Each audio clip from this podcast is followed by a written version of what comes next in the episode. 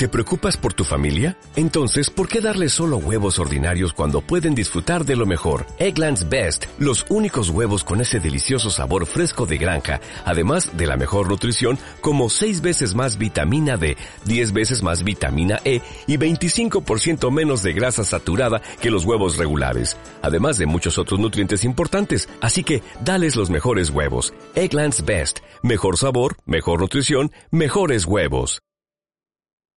¿Va usted a poner la guillotina en la Puerta del Sol? Pues sí, señor, la guillotina, la guillotina. No voy a seguir toda mi vida escribiendo panfletos y despotricando contra los borbones. Sí, señor, la guillotina.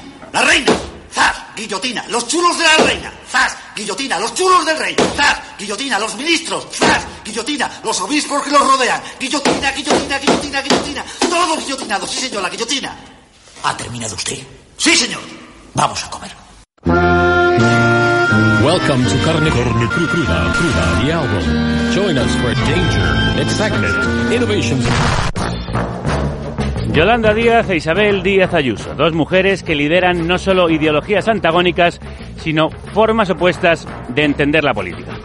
Las dos han presentado la pasada semana su proyecto, la primera en un acto feminista en Valencia con otras lideresas de izquierdas que abogan por el diálogo y la escucha frente al tasca y el troleo. La segunda en El Hormiguero, el programa más machista de la televisión, a donde fue a divertirse en una entrevista que parecía pactada de tan coreografiada. Y no solo porque bailara. Música española. Española. Lo repitió 100 veces, por si el oyente y el espectador es idiota. Le encanta la música española a Ayuso. Por eso lleva tatuado en el brazo de Pets Mode, el grupo de Cuenca. Nunca se le agradecerá suficiente a Pablo Motos su contribución al trampismo castizo y al neofranquismo. Motos es parte del coro rociero de palmeros que tiene Isabel Díaz Ayuso en la villa y corte mediática. Le hacen palmas con las orejas, le ríen las gracias y las ocurrencias. Señores que se dicen finos y serios analistas, bizquean de gusto con frases gramaticalmente confusas y políticamente obtusas. Con paternalismo rijoso aplauden cada vez que la infante de la derecha se enfrenta a Sánchez y a los socialcomunistas. Puede que Ayuso sea un fenómeno más regional que nacional de momento, pero con todo el aparato de su parte, basta con moderar su madrileñismo y cambiar Madrid por España para que la cosa pueda calar más allá. Hasta Casado lo sabe.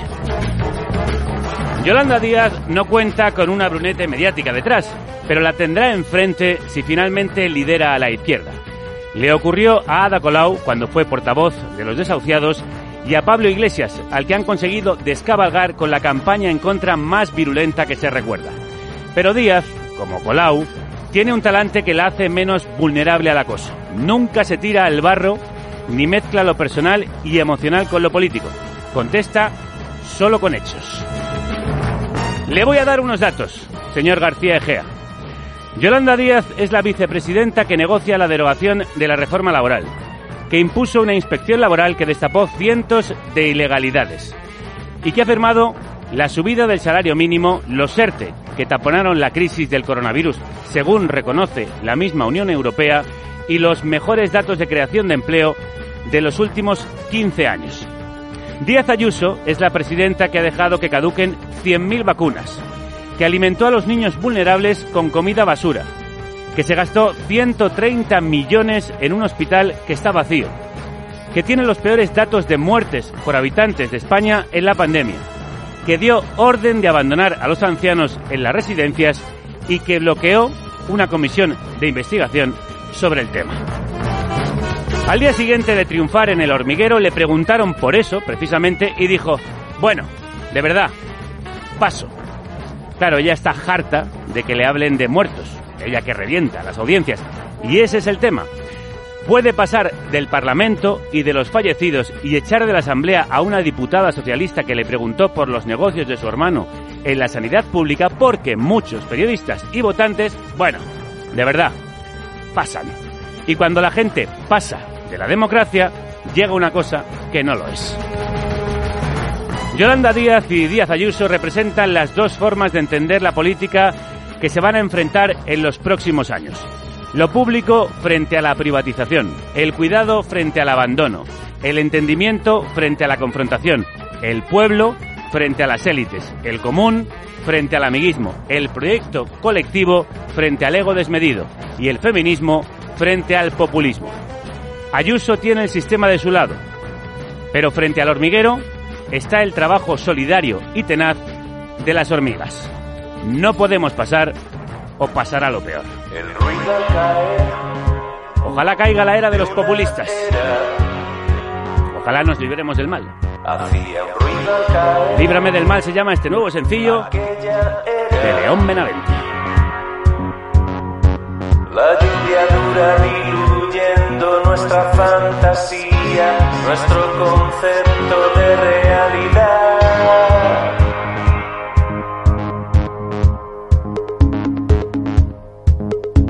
He visto cosas que no, que no creeríais. Un tiempo en el que solo avanzaba la tecnología. Cientos de corazones abanderan nuestra causa. Nos disparando golpes, congelando la sangre. Y todo lo que hoy recuerdo con media sonrisa fue en su día intenso como un huracán.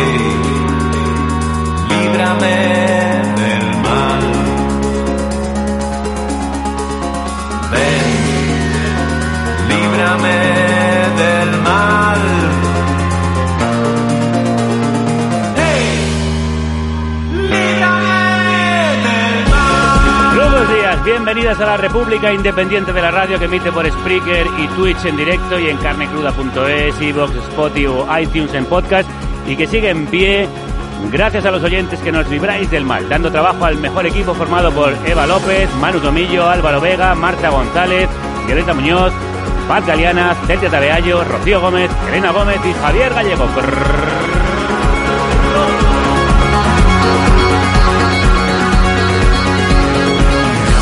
Vaciazo les ha quedado este nuevo single a los Benaventes. Nos gustaría que se hiciera realidad su deseo, librarnos del mal. Hoy hablamos precisamente de un mal del que solo nos vamos a librar a medias, la ley Mordaza. El gobierno de coalición prometió derogarla, pero solo se derogará una parte. Se va a reformar. Desde 2015 hasta 2020 se han emitido más de 1.300.000 sanciones por la Ley de Seguridad Ciudadana, que con la reforma del Código Penal formó las llamadas leyes Mordaza que impuso el PP, sobre todo para reprimir las nuevas formas de protesta surgidas al calor del 15M. Manifestación no comunicada. Cuando se genere un riesgo para la vida o integridad física de las personas. Negarse a disolver una concentración o alterar el orden público. Entre 30.000 y 600.000 euros de multa. Protestas en infraestructuras críticas como centrales nucleares. Hasta 410.000 euros de multa para los convocantes. Manifestarse frente a las sedes del Congreso o Senado cuando ello perturbe gravemente la seguridad ciudadana. Impedir un desahucio. Reincidir en el consumo de marihuana o el uso de imágenes de la policía que pueda poner en peligro su seguridad según el criterio policial. De 600 a 30.000 euros de multa. Falta de respeto a un miembro de las fuerzas y cuerpos de seguridad en el ejercicio de su función, siempre según su relato de 100 a 600 euros de multa. Además, se autorizan las devoluciones en caliente, el cacheo de las personas si el agente considera que existen indicios de delito o la obligación de identificarse bajo amenaza de detención de hasta 6 horas. Desde que el gobierno firmó la derogación de la ley Mordaza en su pacto de coalición hemos estado esperando su eliminación total, que no será completa. Llega a petición del PNV y no ha contentado ni a colectivos sociales ni a policías por motivos opuestos. A unos les parece poca la reforma, a los segundos demasiada. Eric de Bremont es abogado especializado en Derecho Penal y Penitenciario, en Derecho Administrativo Sancionador y en Derecho Laboral, y miembro de la cooperativa Red Jurídica, y además un amigo de esta casa, a la que suele venir siempre que le llamamos. Eric, crudos días. Crudos días. ¿Qué ha significado en estos años la ley Mordaza? Bueno, pues eh, la ley Mordaza significó la criminalización de toda una serie de repertorios de protesta pacíficos que se fueron desarrollando durante el 15M y que fueron eh, pues regulados y sancionados con esta ley, ¿no? ¿Y tuvo un efecto, tú crees, en las calles, en las protestas? Tuvo un efecto muy evidente que se incluso se vino a llamar la burorepresión, ya que resultó mucho más efectivo en vez de detener a una persona, pues que le llegara a su casa una cartita con una sanción de 600, mil y pico euros y eso tuvo un efecto desmovilizador muy importante. Ya hemos visto que ha sido muy cuantiosa la cantidad de denuncias, de multas y la persecución a los activistas. Sobre esto saben muchos los colectivos que se han manifestado en contra de la ley Mordaza, entre ellos, en especial, la plataforma No Somos Delito. Javier Raboso es miembro de, de ella. Crudos días, Javier. Buenos días, ¿qué tal estáis? ¿Ha habido muchos activistas denunciados por esta ley? Sí, bueno, tal como comentabas, alrededor de 1.300.000 personas han sido sancionadas desde que se promulgó la ley, es decir, una cantidad nada despreciable. De entre ellas, pues hay muchas personas que son activistas y que, como comentaba Eric, pues poco a poco eh, sienten un efecto desaliento, ¿no? Cada vez con menos motivos o con más dificultades para poder salir a la calle y contribuir a esta democracia. Mm, ¿Vosotras creéis que ha influido, por tanto, en la desactivación de la protesta? Sí, sin duda. Sin duda. El, eh, por un lado, en el imaginario, la ley de seguridad ciudadana que se ha dado en llamar ley Mordaza eh, más allá de las regulaciones que contiene, que ya son muy restrictivas, generan un imaginario de dificultad para la protesta. La gente tiene, y puedes preguntarlo en, la calle, lo, comentamos entre grupos de activistas y, en movilizaciones, la gente tiene miedo a que precisamente uno salga a protestar, pues ponte por la factura de la luz o por los centros de atención primaria y estas personas que, que están principalmente afectadas por un sistema socioeconómico que ya les deja en dificultad, tienen que pagar también, parece ser, una factura por, manifestar, por manifestarse mes tras mes. Eric, eh, esta ley que va a ser reformada daba mucho poder a las fuerzas y cuerpos de seguridad del Estado frente al ciudadano. Eh, sí, eh, para empezar, pero eso no es propio de la ley Mordaza, sino que ya venía de la ley anterior, la ley Corcuera, la eh, 1992. Eh, para empezar, le da una presunción de veracidad a lo que manifiesten los agentes de la autoridad. Entonces, eh, tú ya tienes, salvo prueba en contrario, es decir, te toca a ti probar que lo que dicen no es cierto. Y entonces, claro. Eso va contra la presunción de inocencia del ciudadano. totalmente. Fundamentos de una democracia. En el régimen sancionador, así es como funciona, pero funciona así también con, con tráfico, ¿no? Cuando te saltas un semáforo y lo dice un policía, eres tú quien tiene que demostrar que eso, que eso no es así. Si eso le, unimos pues un articulado que viene a recoger cosas como las faltas de respeto a la autoridad, pues basta que pues un funcionario asegure que tú le has faltado el respeto para que o tienes pruebas para demostrar que esto no ha sido así, o si no lo más seguro es que te comas la sanción. Difícil tener pruebas y al mismo tiempo no puedes grabar lo que está sucediendo. Correcto. Eh, más bien, y eso tiene mucho que ver con el imaginario que decía Javier, eh, yo entiendo que lo que se se sancionaba eh, no era la captura, sino era el uso de imágenes y siempre que pudiera provocar un peligro. Claro, pero Ah, eso es una ambigüedad muy amplia. Total, lo que ha lo que ha llevado a que muchas personas se repriman que no hay mejor mm, policía que el que tenemos en la cabeza, ¿no? Y mucha gente pues se ha abstenido a grabar actuaciones policiales cuando mm, nuestra interpretación es que es perfectamente legal y lícito.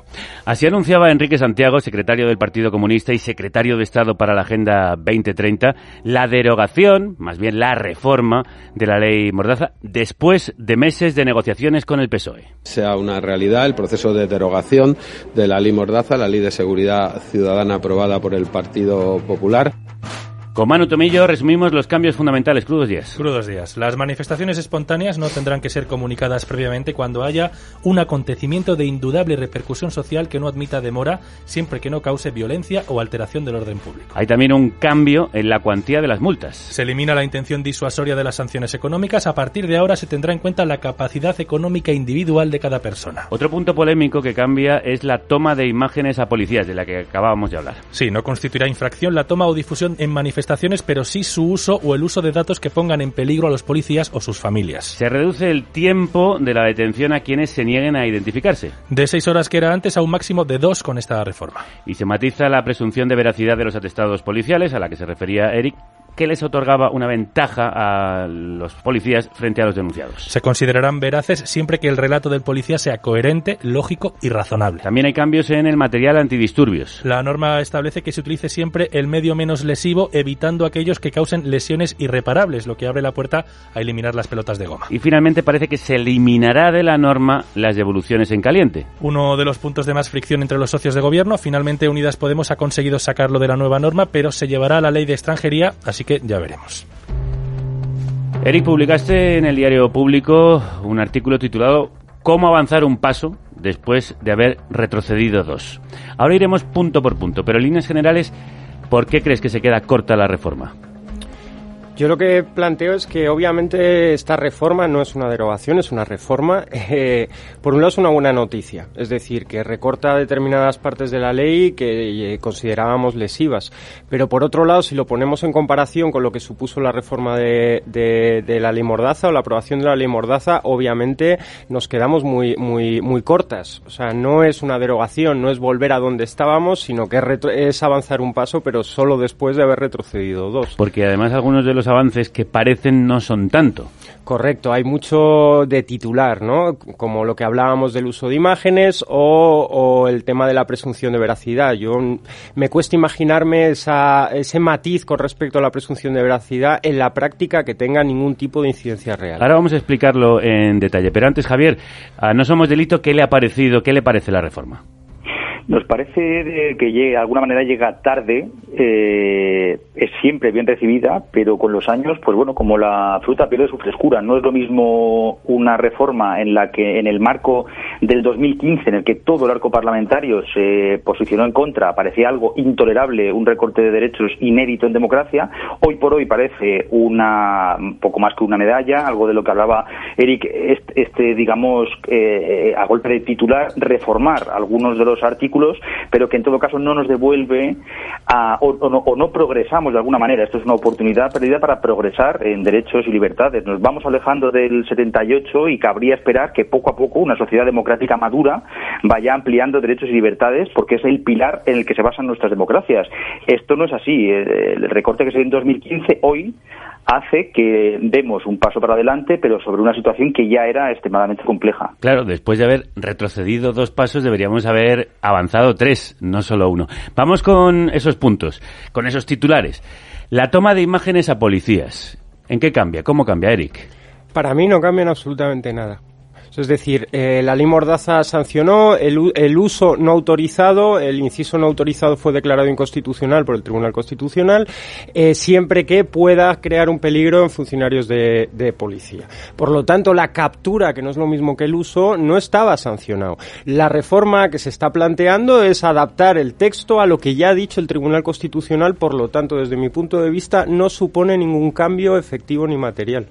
Respecto a la veracidad de los atestados policiales, se incluye que para que sean veraces El relato del policía tiene que ser coherente, lógico y razonable. Javier, ¿esto cambia en algo en lo que tenía la ley de seguridad ciudadana anterior? Lo cierto es que a efectos prácticos cambia más bien poco. Eh, la presunción de veracidad invierte la, carga de la prueba, eh, elimina la presunción de inocencia que está presente en, otro, en otros ámbitos y en la base fundamental de nuestro derecho y, prácticamente a nivel práctico poco, poco cambia. La inclusión de la palabra razonable, Eric, no modifica el asunto. Yo entiendo que yo parto de que la mayoría de atestados policiales o denuncias tal y como están redactadas siempre tienen un mínimo, un mínimo de razonabilidad y antes si no lo tenían también podías atacarlo, por lo tanto no no no me imagino qué efecto práctico va a tener. ¿Y cómo habría que haber regulado esto entonces? Yo creo que el gran debate sí se debe mantener la presunción de veracidad en este tipo de regímenes sancionadores, que es un debate bastante interesante. Claro, si la policía debería presentar pruebas más allá del relato de cada uno de los agentes, ¿no? Correcto. Y el respecto al uso de material antidisturbios, se dice que no se utilicen las armas más lesivas. ¿Esto significará la desaparición de las pelotas de goma? Pues no lo sabemos. Es, eh, viene a ser más que un cambio, un compromiso, una promesa, ¿no? Que se deberá aprobar un protocolo, entonces veremos esos protocolos si se aprueban o no y qué es lo que se establece en ellos. Se mantiene la infracción que ha demostrado ser la más utilizada eh, de las añadidas con la ley Mordaza, la falta de respeto a agentes de la autoridad. ¿Qué significa que siga vigente, Javier? Significa que, en conjunto con la presunción de veracidad del agente actuante, la mera discrepancia de cualquier indicación por parte de las fuerzas y cuerpos de seguridad del Estado se puede convertir en una factura en tu casa a los semanas o meses de 600 euros o de hasta 600 euros. Esto es lo que significa. ¿Cómo es posible que esto, que fue además uno de los puntos más polémicos, no se haya ni siquiera reformado. Esto, eh, digamos, la reforma de la ley tiene puntos y, grupos de interés que, por un lado, como habéis podido observar, fuerzas y cuerpos de seguridad también eh, presionan para que su trabajo sea pues más fácil eh, y puedan, digamos, elaborar su, su actuación cotidiana de una manera más sencilla. Esto, el, el problema que esto viene a contravenir o se sobrepone con derechos que son fundamentales. No estamos hablando de algo pragmático, estamos hablando de chocar con derechos fundamentales como la presunción de inocencia o como derechos de reunión o libertad de expresión. Ahora hablaremos de las críticas policiales, pero seguimos desgranando punto por punto esta reforma. Se mantienen las infracciones reguladas para protestas pacíficas de determinados colectivos, como la plataforma de afectados por la hipoteca, en Rodea al Congreso o Greenpeace. Eric, ¿a qué protestas se refieren? Pues eh, me refiero a las protestas que eh, con la ley Mordaza les faltaba casi una dedicatoria por artículo a un colectivo, ¿no? Con Greenpeace con respecto al escalamiento de los edificios, con la PAO Stop Desahucios con respecto a tratar de impedir un, un, un desahucio de manera pacífica. Me refiero a todos estas, este tipo de sanciones que se crearon ad hoc para determinados colectivos que utilizaron un imaginario de, repertorio de protesta pacífica que, no estaba sancionado antes. Y ahí van a seguir. Y ahí van a seguir. Lo que parece que no va a seguir, aunque todavía no tenemos el texto definitivo, son las devoluciones en calientes que, según eh, anuncia Podemos, se retirarían de esta ley, pero se aplazaría la negociación para la ley de extranjería. Correcto, a mí no me sorprende, no podemos olvidar que fue el propio el propio gobierno del Partido Socialista quien cuando se dictó una sentencia por el Tribunal Europeo de Derechos Humanos que declaró uh, no conformes a derecho estas devoluciones, fue el propio gobierno del Partido Socialista el que las recurrió ante la Gran Sala y la Gran Sala finalmente pues las validó. Javier, ¿por qué creéis que se ha quedado corta la reforma? Eh, Unidas Podemos, que quería su derogación, ha asumido las presiones del Partido Socialista?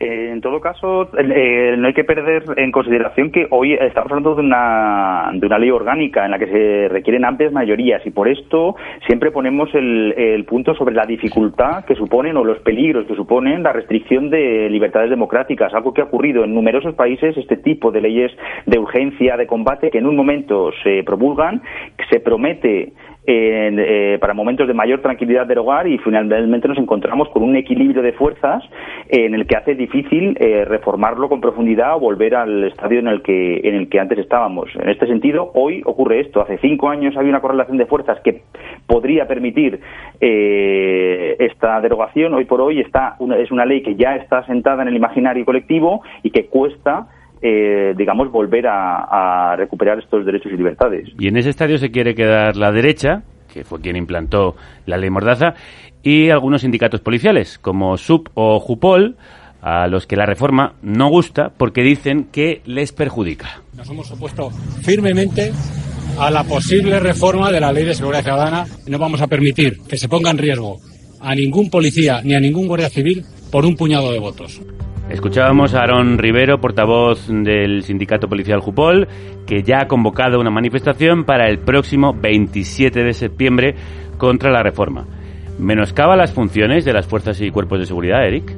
En ningún caso, y tampoco entiendo cómo puede poner en riesgo a, los agentes de la autoridad eh, cuando estamos hablando de la compatibilización con el ejercicio legítimo de derechos fundamentales. Ellos dicen que hay un riesgo en su trabajo al permitirse la toma y difusión de imágenes. Eh, precisamente lo que se sanciona es eh, la difusión de imágenes que les pongan en peligro. Por lo tanto, lo que ellos están reclamando, que es una protección ante un posible a un peligro cierto, eso ya está sancionado. ¿Quién establece cuándo la difusión de imagen es peligrosa? Pues en una primera instancia, delegación de gobierno y si pues si reúnes el dinero y las ganas para llevártelo a un juzgado, pues un juez de lo contencioso administrativo. Javier, también denuncian eh, los policías la pérdida de autoridad al modificarse ese principio de veracidad de los atestados del que hablábamos. ¿Es así? Eh, lo cierto es que hoy existe este, con la presunción de veracidad ha servido como parapeto para que muchas de las sanciones, de, estamos hablando de más de un millón de sanciones eh, de las que se han, eh, se han propuesto, eh, se basaban en, en relatos que tienen una presunción de veracidad no discutida. Hoy por hoy ese, ese nivel de autoridad pone en riesgo precisamente el ejercicio de derechos y libertades que practicamos, así que eh, riesgo no pone. Bueno, cuando además acaba de comentar Eric algo que parece también lógico, la inclusión de la palabra razonable eh, parece casi, en fin, una reiteración de algo que tiene que ser de por sí razonable. Es de esperar que, que cualquier funcionario público, eh, cuando está elaborando un acta pública, con la responsabilidad que ello conlleva, sea capaz de hilar un sujeto y un predicado, que es lo que allá ocurría. También eh, denuncian los sindicatos policiales que habrá inseguridad a la hora de ejercer sus funciones al no poder utilizar métodos disuasorios como las pelotas de goma, sobre todo en grandes manifestaciones y en situaciones de máxima tensión. Eric. Eh, yo creo que ahí lo que hay es que ponderar el, daño lesivo que pueden generar y creo que se ha demostrado con numerosos casos que no es proporcional el uso de pelotas de goma y que además no siempre se ha utilizado como se debe utilizar, eh, es decir, apuntando hacia el suelo, nunca por eh, la parte superior del cuerpo y así varias personas han perdido han perdido pues eh, la vista o un ojo. Y por otro lado, yo creo que la ley de seguridad ciudadana o la seguridad ciudadana es más de lo que recoge esta ley. A mí también me da mucha seguridad pues el poder identificar a los funcionarios de policía con su número de identificación visible, lo cual es una obligación que ellos tienen y que no siempre cumplen y que garantiza la, impuni- la impunidad en aquellos casos en los que un, un funcionario de, de policía pueda cometer un abuso eh, y no les veo muy preocupados con esto, que ya está regulado y que se incumple sistemáticamente. Eric, eh, ¿crees que esta reforma garantizará la libertad plena de manifestación? Ah, yo garantizarla no Eh, la ponen menos en peligro de lo que estaba antes digamos Y Javier, desde No Somos Delito, ¿pensáis que nos quitaremos el miedo a protestar? Eh, en ello estamos trabajando y la propuesta precisamente es no bascular sobre un eje en el que hable simplemente de la seguridad social al orden público, es decir, no más el- el- eh, las manifestaciones, los activistas no son un problema de orden público. La seguridad ciudadana es algo más, como comentaba Eric, un, un amplio, digamos, un amplio margen Eh, y las manifestaciones, estos activistas son un elemento básico de todas las sociedades democráticas, es decir, que de alguna manera eh, pues lo seguiremos con- eh, promoviendo y para ello hemos propuesto un, varios puntos y hemos elaborado una ley que precisamente no habla de la seguridad ciudadana como cuestión de orden público, sino eh, en otro sentido, en un sentido más amplio para que propone una seguridad centrada en las personas, en la seguridad humana, en, en la libertad para ejercer derechos y libertades. Pues ojalá ese borrador llegue a donde tiene que llegar y en un futuro que esperamos sea próximo se derogue esta ley que nunca debió existir y se garanticen las libertades de manifestación y de expresión por las que trabajan Eric Sanz de Bremont y Javier Raboso, entre otras muchas personas. Muchísimas gracias a los dos. muchas gracias Gracias, vosotros.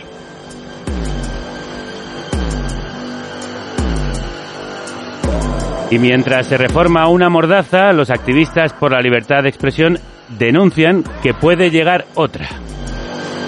El gobierno aprovecha la directiva comunitaria sobre derechos de autor en el mercado único digital para establecer lo que se ha conocido como Ley IZ, la próxima ley del nuevo ministro de Cultura, que aún se tiene que discutir en el Congreso.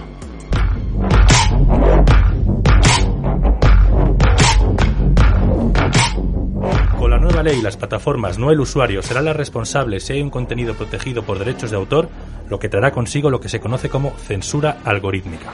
David Bravo es abogado especializado en Derecho Informático, Propiedad Intelectual, Libertad de Expresión y Derecho al Honor. David, crudos días.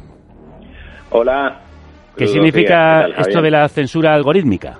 Bueno, el problema de la, de la censura algorítmica lo habéis resumido muy bien al principio. El hecho de que la ley IZ cambie al responsable de, de la comunicación pública de las obras y ahora sean las propias plataformas, hace que inevitablemente las plataformas tengan que controlar los contenidos y con los contenidos masivos que reciben no puede ser de otra manera que con programas de ordenador. Así que ahora será ya un programa el que decidirá qué contenidos se quedan y cuáles no. ¿Y esto cómo nos afectará? ¿Cómo afectará al uso que tenemos de las redes sociales y de Internet? Bueno, pues afecta eh, tanto a los creadores de, contenido que verán cómo sus contenidos pues, son evaluados por un programa de ordenador, es decir, todos estos derechos de cita, de parodia, que limitaban la propiedad intelectual, ahora serán analizados no ya por un juez, ni siquiera por un humano, eh, sino en primera instancia por un algoritmo. Y después los usuarios, pues evidentemente los contenidos que estaban acostumbrados a recibir en estas plataformas, pues se verán cercenados por este tipo de, de censura previa.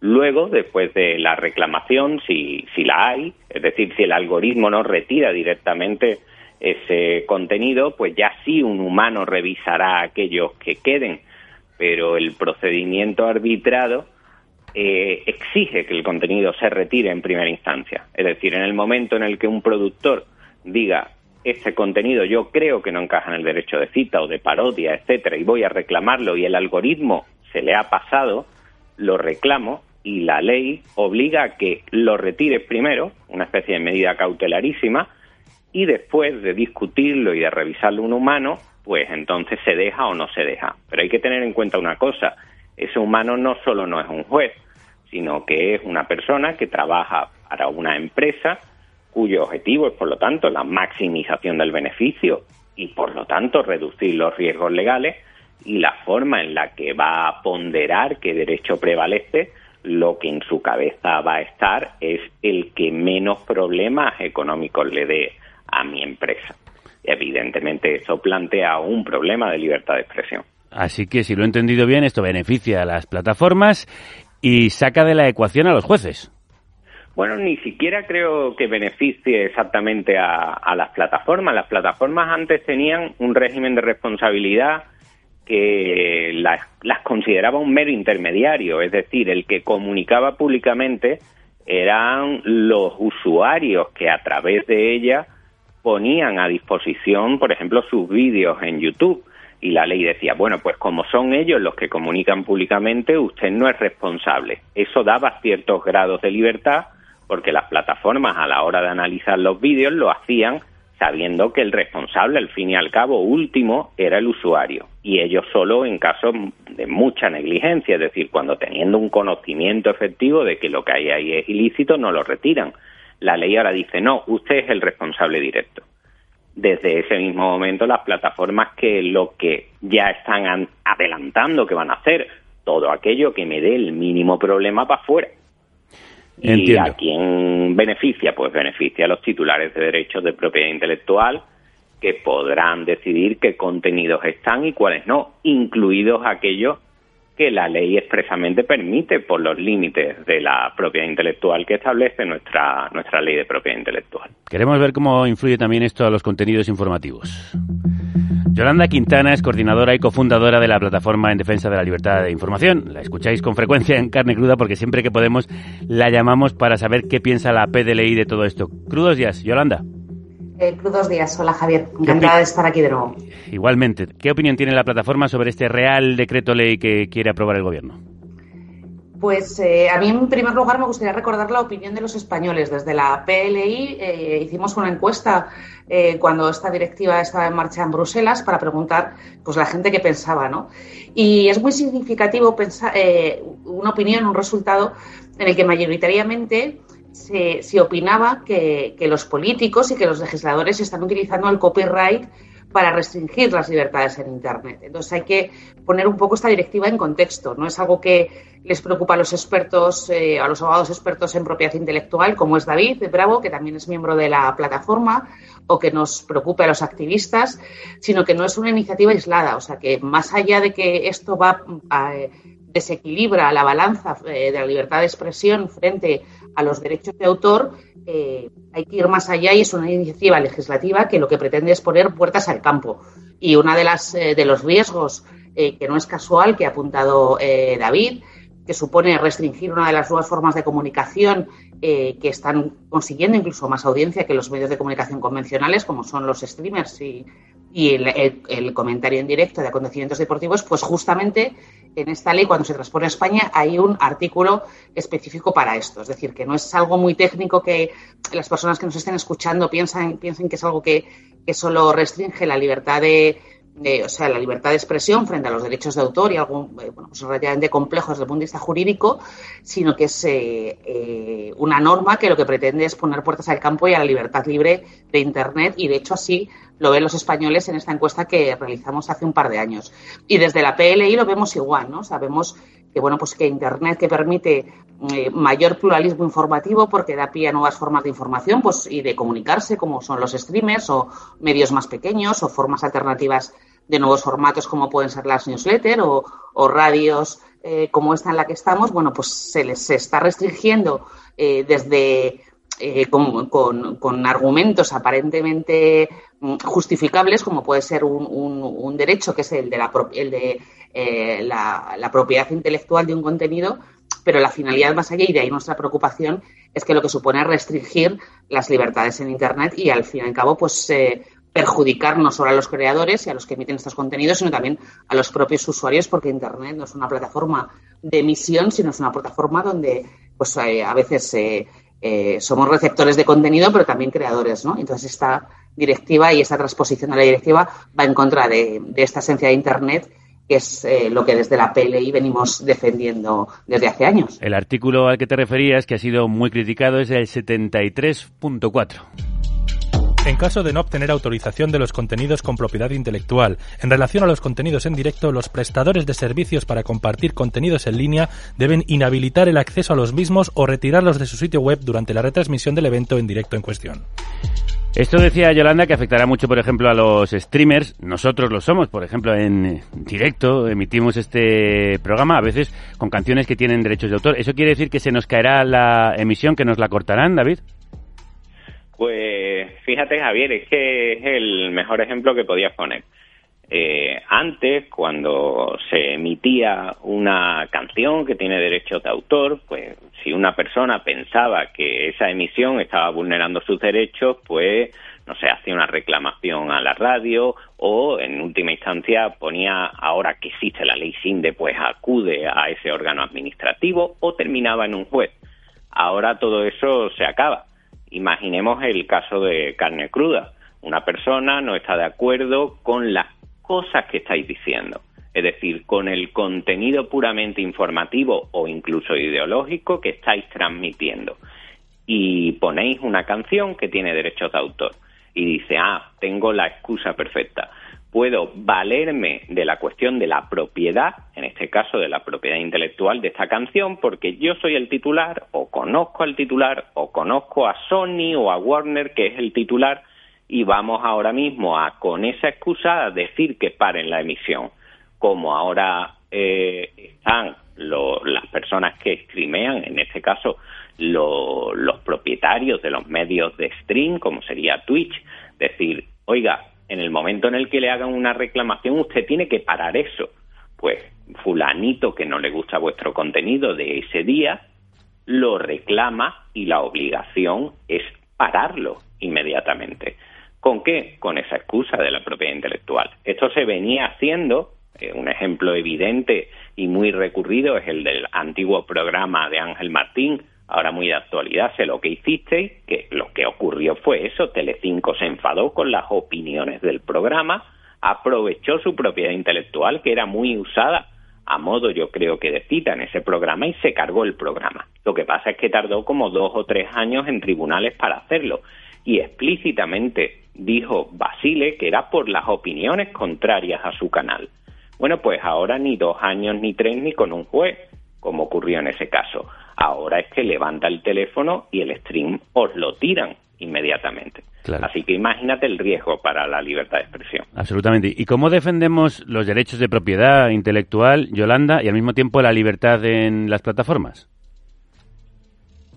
Bueno, yo creo que, eh, que, eso está resuelto, ¿no? O sea, el, problema de estas normas es que ese equilibrio no lo, o sea, no, no lo resuelven. O sea, yo creo que los derechos de los de los autores eh, hay una normativa suficiente para protegerlo, eh, hay garantías para protegerlo. Entonces, el problema de estas normas es que estas garantías se las saltan. Es una de las críticas que hemos hecho desde, desde la PLI. O sea, el, Ministerio de Cultura, el Ministerio de ICETA directamente transpone esta directiva que ya de por sí era muy ambigua y muy desequilibrada.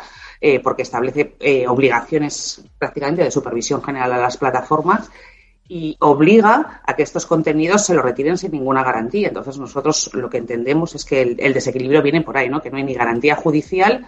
Eh, David lo explica muy bien. O sea, cuando estos temas se dirimen en los tribunales y se pierden, pues la solución ha sido quitarnos los tribunales de en medio. Entonces, eh, este equilibrio se debe resolver, pero con normas claras, con normas equilibradas, con normas con garantías y con una garantía judicial o, eh, a lo sumo, con órganos independientes donde, donde estos posibles litigios y conflictos se, se diriman, ¿no? Y yo creo que, esto lo puede completar mejor David, porque ha, intervenido como, como, abogado en muchos litigios de este tipo y donde los derechos de propiedad intelectual se resuelven, pero con las suficientes garantías que no supongan vulnerar de manera desproporcionada la libertad de expresión. David, tú defiendes que Internet va a cambiar tal y como lo conocemos. ¿Por qué?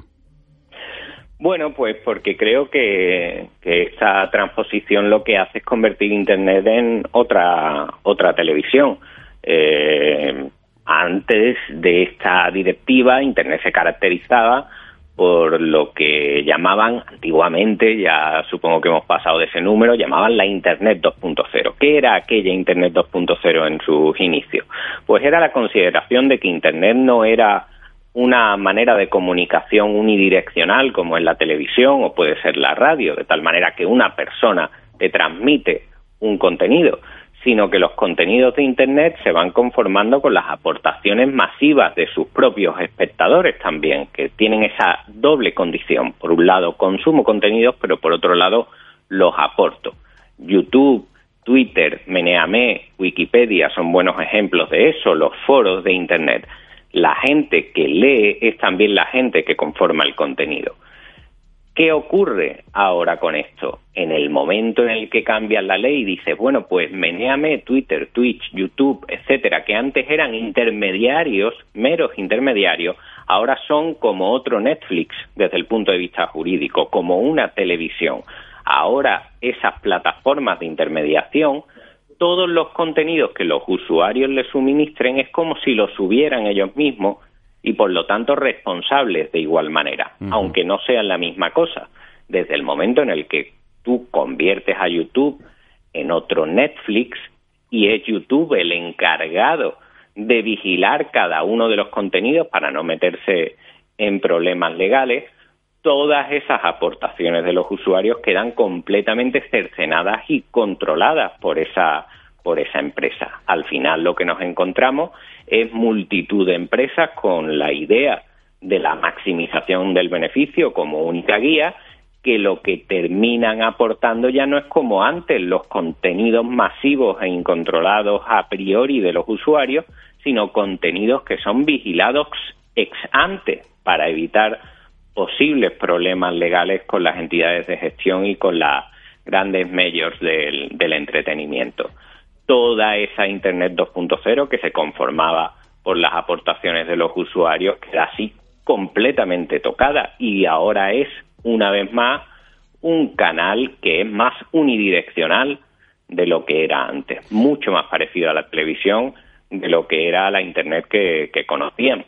Gracias por esta explicación tan clarificadora. Hay que recordar que uno de los gérmenes del 15M fue la ley Sinde. Veremos si los activistas en la red reaccionamos contra una limitación de nuestras libertades como puede ser esta ley IZ. David Bravo, Yolanda Quintana, como siempre, muchísimas gracias. A vosotros. Un abrazo. Gracias, Javier. Saludos. enseguida hablamos del poeta amordazado y de sus personajes, de Lorca y de sus mujeres.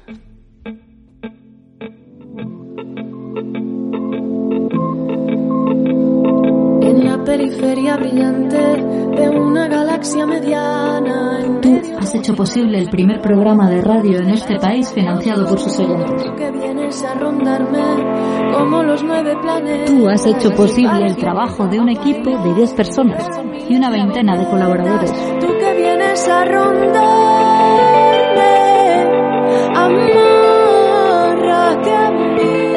Tú has hecho posible otra forma de hacer periodismo y de contar la realidad.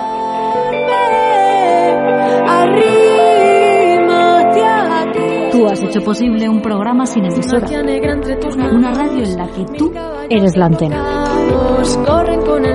Tú has hecho que no caigamos ni decaigamos durante siete temporadas. Vamos a por la octava. Ayúdanos a hacerla posible. Carne cruda la periferia brillante. Si, seguimos aquí, galaxia mediana en donde flota nuestro diminuto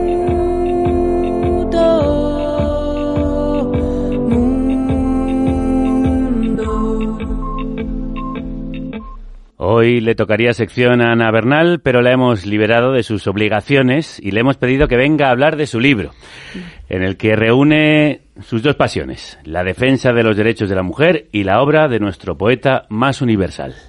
Queridas compañeras, sé que no nos conocemos, nunca hemos estado juntas, pero es más lo que nos une que lo que nos separa.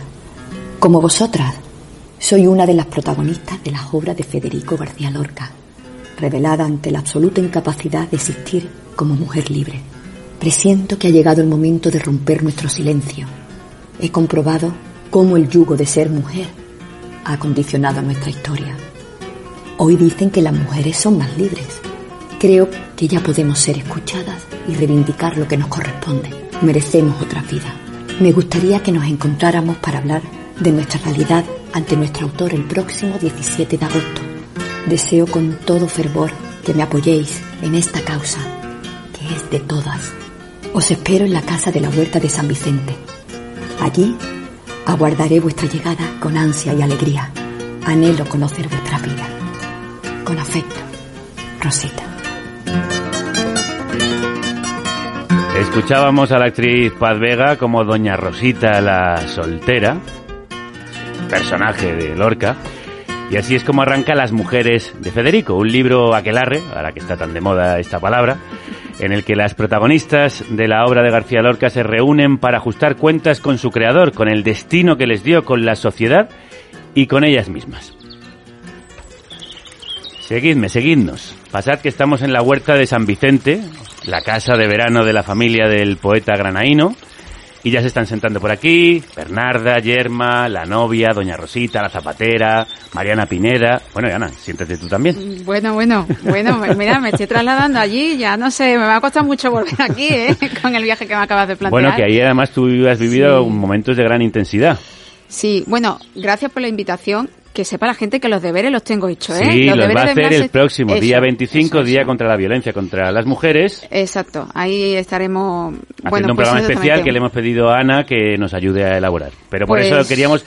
Estamos muy orgullosas de tener a alguien que publica libros bueno. Que seas colaboradora del programa y muy felices de que hayas sacado pues mira, las cuando, mujeres de Federico. Cuando me acabas de trasladar a la huerta de San Vicente, es cierto que hemos vivido allí unos momentos muy especiales porque justo cuando estaba terminando el libro me quedé seca creativamente. Me faltaban ahí unas 20 páginas que no, sabía por qué no podía. Sí, porque después del programa de Rocío fue como que me absorbió todo y, y no, no, no podía arrancar. Así que le dije a la ilustradora que me iba a la huerta, hablé con el conservador de la casa y nosotras íbamos con la idea de que íbamos a hacer una visitita rápida de 20 minutos El señor nos, nos hizo un recorrido por toda la casa, por los jardines incluidos, de dos horas, pero es que después, cuando ya pensábamos que todo había terminado, cierra la puerta de la casa y dice, os dejo aquí dentro. Qué maravilla. Y entonces, quedarte a solas en la casa de Federico, poder acariciar su piano, sentarte en su cama, eh, tocar su escritorio, pues bueno, claro, obviamente me dio para acabar las 20 Claro. páginas y más. Tú que además tienes una obsesión con Federico de muchísimos años. Yo tengo Bueno. desde las tazas aquellas maravillosas que hacías y que nos Tú lo regalabas a los amigos. Tú lo sabes que esto no ha sido algo No, nuevo, no, no, que no esto es flor viene de día. largo. Pero es cierto, yo mm, siempre de- cuando reivindico la educación pública y digo qué importante fue, ¿no? Si yo en mi caso no hubiera tenido mi instituto público, que fue el Litoral, en Málaga, y no hubiera tenido una profesora maravillosa que se llamaba Juanibel, que me mostró a Federico y que me mostró la casa de Bernarda Alba, este libro no estaría aquí sin lugar a dudas. Y desde entonces, desde aquella vez que ella me atrapó, aparte también es cierto que, que mi tía era muy de teatro, por lo tanto me acercaba mucho a la obra de Federico. Y desde entonces, bueno, ya lo sabéis, cada año además le escribo una carta, Sí, como si fuera sí. parte de la, La familia. Porque claro, Que también el hecho que no, el hecho también eso de, de ser de Andalucía, a mí me queda muy cerca Granada, hemos ido también con la familia muchas veces allí. Bueno, pues al final es como un autor, pero muy cercano, ¿no? Y también es muy cercano a la, a la realidad que yo viví, también he vivido como andaluza, ¿no? Esa descripción que hace de los pueblos, de la atmósfera, eh, pues obviamente me, me identifico siempre a- al 100% y eso pues nos hace más, más cercano. Y como no podía ser de otra manera, te has fijado en sus mujeres, que ahora se sientan aquí para hablarle a Federico. ¿Qué le dicen? Pues mira, me he fijado en sus mujeres eh, porque estoy tan cansada de que la gente no entienda de feminismo que he dicho, ha sido como el año creativo, ¿no? Ha sido como de, mira, me voy a un programa de televisión que no era lo, lo que yo habitualmente hacía para ver si llega el mensaje más allá. Y ahora como soy plenamente consciente que hay personas que no se van a comprar nunca un ensayo feminista, digo, bueno, pues voy a explicar un poquito la historia de las mujeres y las opresiones que llevan sufri- sufriendo desde hace siglos a través de las protagonistas de Federico. Así que me he apropiado de ellas. ellas me han dado permiso, Federico también. y las he utilizado en este sentido, ¿no? Para exponer lo que eran sus vidas, pero también para demostrar que lo que ellas estaban ya denunciando en aquel momento sigue a día de hoy. Esa ruptura, esa necesidad de romper el silencio y la carga de la culpa eh, era como dos pilares básicos de todas las mujeres de, de Federico que lo compartían, pero es que hoy día seguimos en las mismas. ¿Tú dirías que Federico era feminista? Sí. O sea, hay, frases de la obra de Federico que son plenamente feministas. Y, y más en aquella época, ¿no? Era completamente. Por eso también Federico era tan molesto. Una obra como Yerma, en el que se trata, por ejemplo, el tema de la no maternidad, o una mujer representada como era Bernarda, eran mujeres que al final rompían los estereotipos, lo que se esperaba de una buena mujer de la sociedad de la época, o de lo que se esperaba de una buena madre.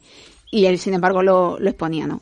Sí, Lorca mostró, como pocos, la violencia estructural contra las mujeres, en Yerma, como citabas, en Doña Rosita la soltera, no se podía ser No se podía, soltera, en la casa de Bernarda Alba y esas mujeres encerradas por el luto, o en bodas de sangre, el amor libre que también era imposible en eh, la sociedad de entonces. Hay un rosario de violencias compartidas, pero también diversas, ejercidas sobre la maternidad, el juicio público, la soledad, el deseo, el sexo.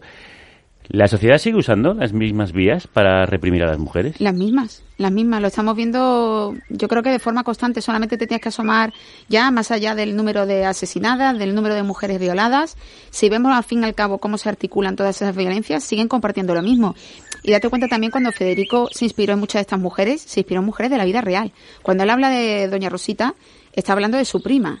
Cuando habla de Bernarda Alba, está hablando de una mujer que él conoció en realidad. Y cuando está eh, exponiendo la vida de la novia en bodas de sangre, es un caso real que ocurrió en, en Granada.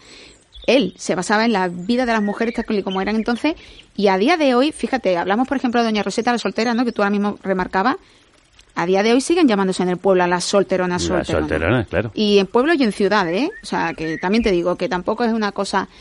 Y al final esos mitos siguen estando y esos mitos se siguen lanzando en conversaciones cotidianas, ¿no? El libro ha sido ilustrado, como no podía ser de otra manera, por una mujer, por Vanessa Borrell, más conocida como Lady Desidia, y en él colocas a estos personajes ante un espejo feminista. No me condenes más y no me miréis así vosotras, desagradecidas. Yo fui la única madre que se podía ser en una sociedad donde las mujeres no contamos nada, donde las amantes son deshonra y el matrimonio es pureza, decencia y honra. No pude ser otra madre sin padre en casa.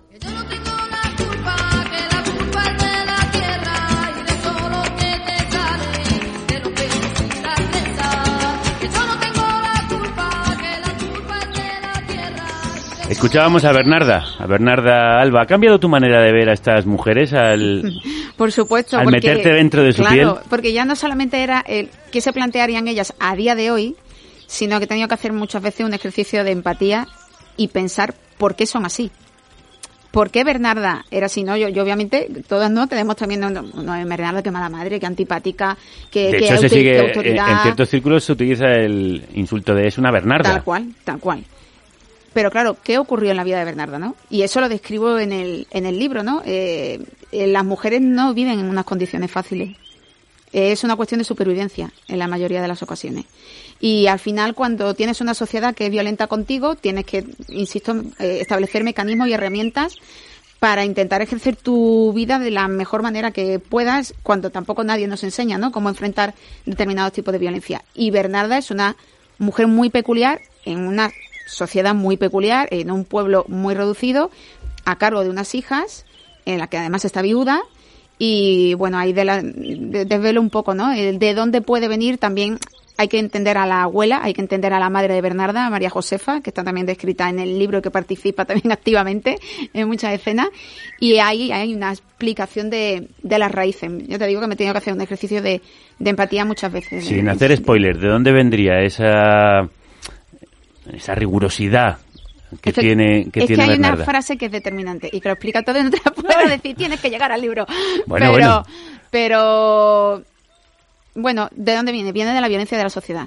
Ahí te lo puedo decir. La propia violencia te hace, te hace ser así, te hace ponerte a veces una coraza, precisamente para seguir evitando sufrir o para seguir mm, eh, bueno, sí, para evitar, para evitar que sigas sufriendo y, y sobre todo asumir que, que podías haber tenido otra vida y que no has podido llegar a hacerlo. A lo, a lo mejor ella puede decir porque no he sido valiente, pero hasta qué punto a veces no eres valiente porque ni siquiera puedes dar ese paso, ¿no? Y va un poquito por ahí. Hay dos violencias que se repiten, que son comunes a todas ellas, el silencio y la culpa. Sí, exactamente. Por eso decía que eh, cuando estuvimos hablando justo en la presentación del, del libro, insistíamos en eso. Justo lo que a ellas les cuesta más es romper el silencio. Incluso van llegando entre todas y muy poco a poco van contando qué es lo que en sus obras, claro, son personajes que viven aislados, no saben lo que le ha ocurrido unas a otras, y poco a poco van rompiendo ese miedo y prácticamente hasta la parte tercera no empiezan a soltar todo y a liberar todo el peso ¿no? de, de la mochila de toda la carga emocional, porque también piensan que es algo que han sido ellas las responsables de que le haya sucedido en su vida. Eh, más allá de que el autor hubiera designado ese, ese futuro para ellas. Y piensan que no pueden conseguir nada, nada más allá. Y al fin y al cabo es un proceso de, de catarsis también para, para todas. Por cierto, hablando de la presentación, alguien nos dejó una pregunta para ti en ¿Ah, ella. sí? Soy Carlota Corredera, estoy aquí en la librería La Mistral en la presentación de Las mujeres de Federico. Y esta es la pregunta que me gustaría hacerle a, a Ana Bernal. Me gustaría que, mm, que, te que me dijese si te atreves, si te atreves, a analizar qué tintes lorquianos crees que tiene la historia de Rocío Carrasco. ¿Es más Yerma? ¿Es más Doña Rosita? ¿Es más Bernarda Alba? Me encantaría, me encantaría que me lo contases. Toda mi admiración y enhorabuena. Carlota Corredera, la presentadora de ese especial sobre Rocío Carrasco en el que participaste. A mí también me encantaría saber lo que ella pregunta. Adelante. Bueno, primero ya se lo dije a Carlota que me sorprendió mucho que viniera. Tenía demasiadas cosas que hacer y se arriesga bastante viniendo a la presentación. Y sin embargo lo, lo hizo y sacó tiempo. Y por otra parte yo creo que, bueno, Rocío mm, ha representado muchas de, de las motivaciones que están detrás de los personajes de Federico. Principalmente lo que estábamos hablando. Rocío era una persona que ha guardado silencio durante años y, y prácticamente hasta que no ha empezado a hablar en el programa, no ha sido cuando ha empezado ese proceso de liberación de culpa. Yo creo que ella llegó al programa con esa mochila todavía a, a, cuestas y solamente con el apoyo de la sociedad que fue viendo y del propio movimiento conforme fue arropándola ella fue consciente de su papel como, como víctima y, y, y, que asumirlo no es grato para, para ninguna mujer y poco a poco fue avanzando. Y yo fíjate que eh, recuerdo que cuando estaba en mitad del programa, esa parte sí la tenía ya hecha, menos mal, esa parte sí. En la parte segunda, final de la segunda parte, hay una conversación que a mí me parecía muy importante, que era entre mmm, Yerma y Bernarda Alba. La mala madre, la considerada por todos como mala madre, y la que quería ser madre, lo que es la maternidad y la no, no maternidad. y tienen una conversación ahí entre, entre las dos y hay una reflexión que hace Bernarda en voz alta de cuando tus hijas te rechazan. Y recuerdo que cuando releí la obra, cuando estaba releyendo el borrador, hay una frase que me acordé evidentemente de Rocío. Y dije, bueno, parece que la he hecho a propósito, pero no, esa frase ya estaba escrita de antes. Y sí, hay mucha, obviamente, hay mucha identificación, porque al fin y al cabo la historia de Rocío Carrasco ha sido la historia de muchísimas mujeres de muchísimas, ¿no? Yo creo que ahí, pues lamentablemente la razón de, del éxito que, tuvo el programa, porque para muchas fue un espejo. Claro, eh, Rocío Carrasco, Nevenka Fernández, Dolores Vázquez, Britney Spears, son las Bernardas, las Doña Rositas, las novias, las defenestradas. Las que pintaban de locas, las que le decían locas, las que estaban mal de la cabeza, que es el recurso más, más típico. Y, y al final son ellas las que van cargando con el estigma que no significa que una vez que hablan y dan el paso se liberen. Se liberan de una parte, porque hay una parte de la sociedad que sí las mira de una manera ya diferente y sabe qué es lo que le ha sucedido y las comprende. Pero hay otra parte de la sociedad que no, que al revés, lo que hace es que incluso acrecienta el odio contra esas mujeres porque han hablado. Y hablar sigue irritando a día de hoy. Sí, sí, porque han roto el silencio, como hizo Rocío Carrasco y como hacen las mujeres de Federico en tu libro, que hablan para conjurar la angustia y el dolor por las injusticias vividas. ¿Crees que la primera gran manifestación del 8M, la de 2018, fue una especie de exorcismo colectivo? Buah, ojalá pudiéramos volver a ese momento. Siempre lo, pienso muchísimo. Cuando me da la bajuna, me pongo aquella, aquellas mujeres coreando aquella canción en Bilbao, todas juntas, mm, y, y, me las pongo muchas veces de fondo y digo, no, la unión es posible y, y, y escucharnos entre nosotros también. Creo que, que hay un, bueno, hay un momento incómodo, realmente. Eh, yo sé, incluso, bueno, a ver, yo lo dije el otro día en una conferencia, a mí hay compañeras que me han dejado de hablar por ir al programa de Rocío Carrasco. Ya. Y me habían dejado incluso hablar de antes por recordar a las mujeres asesinadas.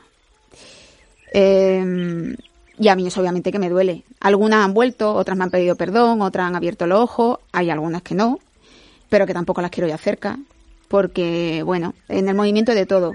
Afortunadamente hay un movimiento asociativo que, que yo siempre reivindico, porque precisamente las asociaciones feministas que tanto se critica por parte de la política, eh, de determinados políticos, eh, como esos chiringuitos, eh, al fin y al cabo son la herramienta más cercana que tienen las mujeres.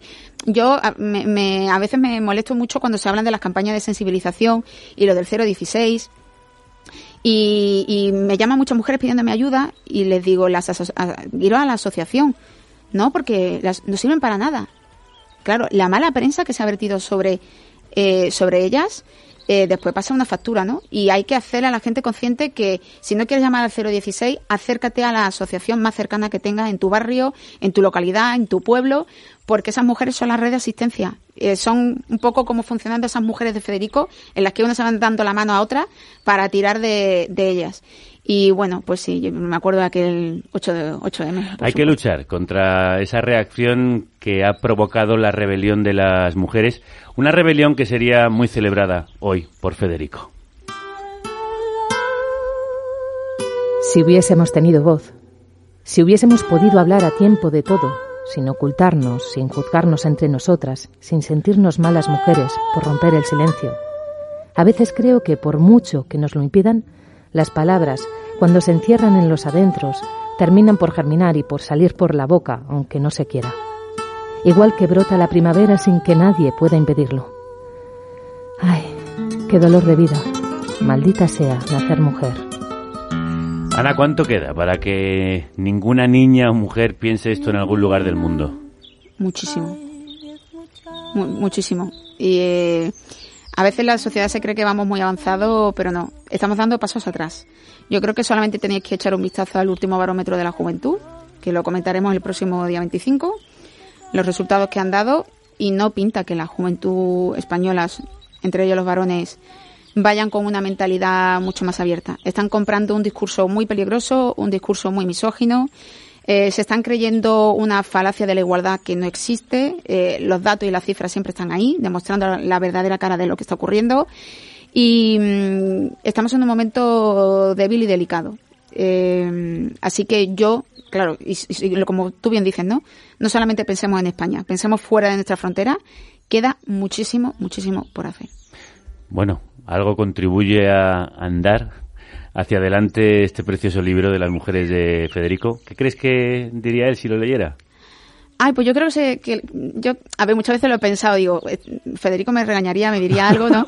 Pero no, yo creo que, que en el fondo a él le, le gustaría en el sentido de, yo creo que, que a lo mejor si hay algo que le gusta es que sigamos hablando de él, pero no por ego, no, no por protagonismo, sino porque creo que tenemos que seguir recordando a Federico. No lo quisieron borrar de la memoria de este país y es necesario que, que las protagonistas que son las que le siguen dando voz a su pensamiento, pues le demos otra otra vida y que, y que lo actualicemos y que Federico no se olvide. Todo el tiempo, todo el rato, claro que sí. A un hombre al que silenciaron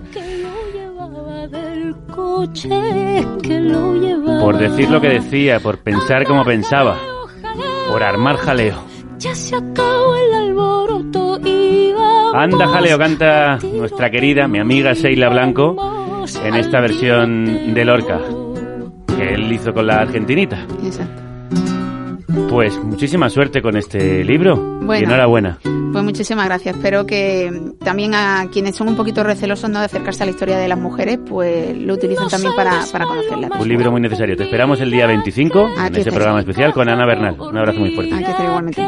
soy cazador y si te tiro y te mato para mí será el dolor para mí será el quebranto anda jaleo jaleo ya se acabó el alboroto y vamos al tiroteo y vamos al tiroteo.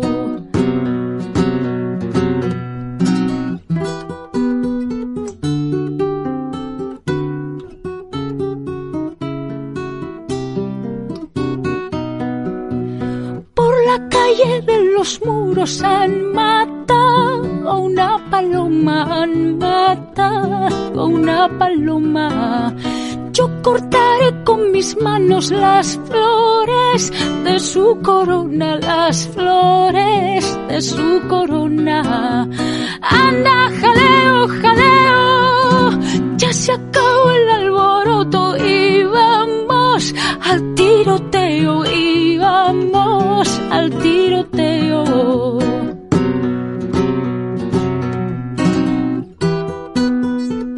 Sheila Blanco estará el próximo 18 de este mes de noviembre en el Auditorio Nacional cantando Astor Piazzolla con Federico Lerner. Ni más ni menos. Hoy hemos hablado de mordazas. Lorca fue amordazado con la mordaza mortal, con un tiroteo. Y todavía su cuerpo no ha aparecido ni lo tenemos con nosotras. Y eso sigue siendo también un silencio sepulcral. Mañana hablamos de cómo están utilizando a las personas como escudo humano en la frontera entre Bielorrusia y Polonia. Hacemos uno de nuestros especiales de información internacional. Hasta entonces, que la radio os acompañe.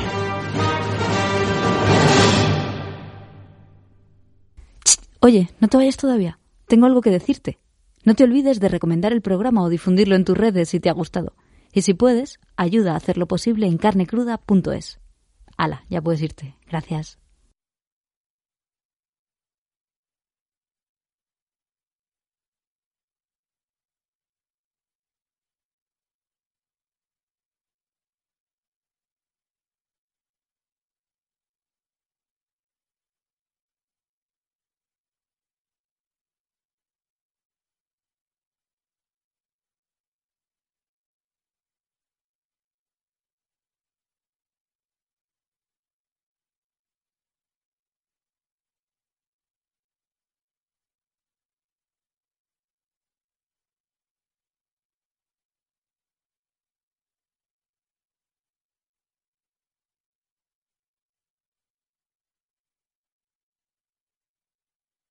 ¿Te preocupas por tu familia? Entonces, ¿por qué darles solo huevos ordinarios cuando pueden disfrutar de lo mejor? Eggland's Best, los únicos huevos con ese delicioso sabor fresco de granja, además de la mejor nutrición, como 6 veces más vitamina D, 10 veces más vitamina E y 25% menos de grasa saturada que los huevos regulares, además de muchos otros nutrientes importantes. Así que, dales los mejores huevos. Eggland's Best, mejor sabor, mejor nutrición, mejores huevos.